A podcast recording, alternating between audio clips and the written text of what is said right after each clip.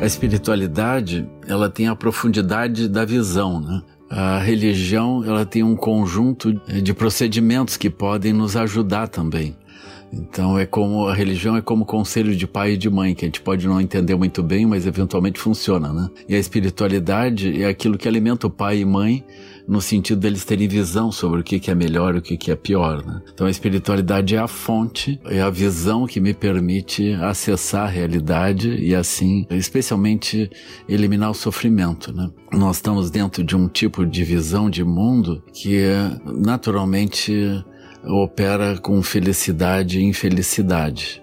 Mas quando nós avançamos dentro do caminho espiritual, a felicidade e infelicidade elas mais ou menos desaparecem enquanto categorias, ainda que aquilo que no budismo vai ser chamado felicidade definitiva, ela surja, mas ela não tem uma aparência de felicidade, ela seria o nosso estado natural. Então nós temos um estado natural e nós temos a perda desse estado natural. A perda do estado natural, ela vai nos trazer esse jogo entre uma experiência que é uma experiência muito menor que a do estado natural e o sofrimento que não está presente na condição natural. Então, por exemplo, se nós estamos equilibrados, nós uh, começamos a jogar um jogo de algum tipo, instantaneamente nós ficamos tensos. Essa tensão que nos leva para dentro desse jogo, ela já é uma perda da felicidade natural. Mas eu não vejo isso. Eu vejo como uma excitação.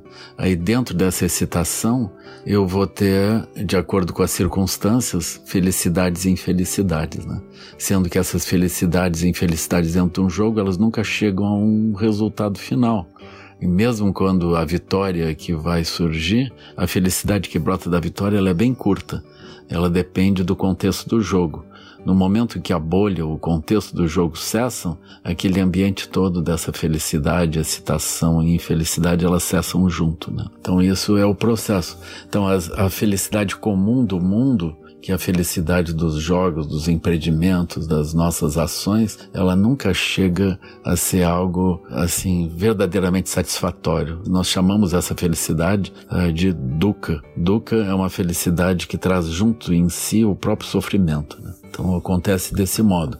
Mas quando nós avançamos em direção à espiritualidade, nós ganhamos uma visão é, de uma energia natural. A gente poderia perguntar como que as pessoas, os, os, mestres, eles se movem, né? Como que Jesus Cristo se movia, como que a energia dele vinha, como que ele se manifestava dentro disso, ou como Buda, como Krishna, como São Francisco de Assis, como que esses seres eles se moviam em meio a essa visão muito ampla, né? Como que Abraão, Moisés, como que eles foram possuídos por uma energia extraordinária e construíram as realidades e andaram, né? Então essa fonte que move, essa é a fonte, quando nós estamos em contato, ela oferece aquilo que é uma felicidade natural, que é uma felicidade que está além de felicidade ou infelicidade. E essa fonte é acessada através da espiritualidade, né?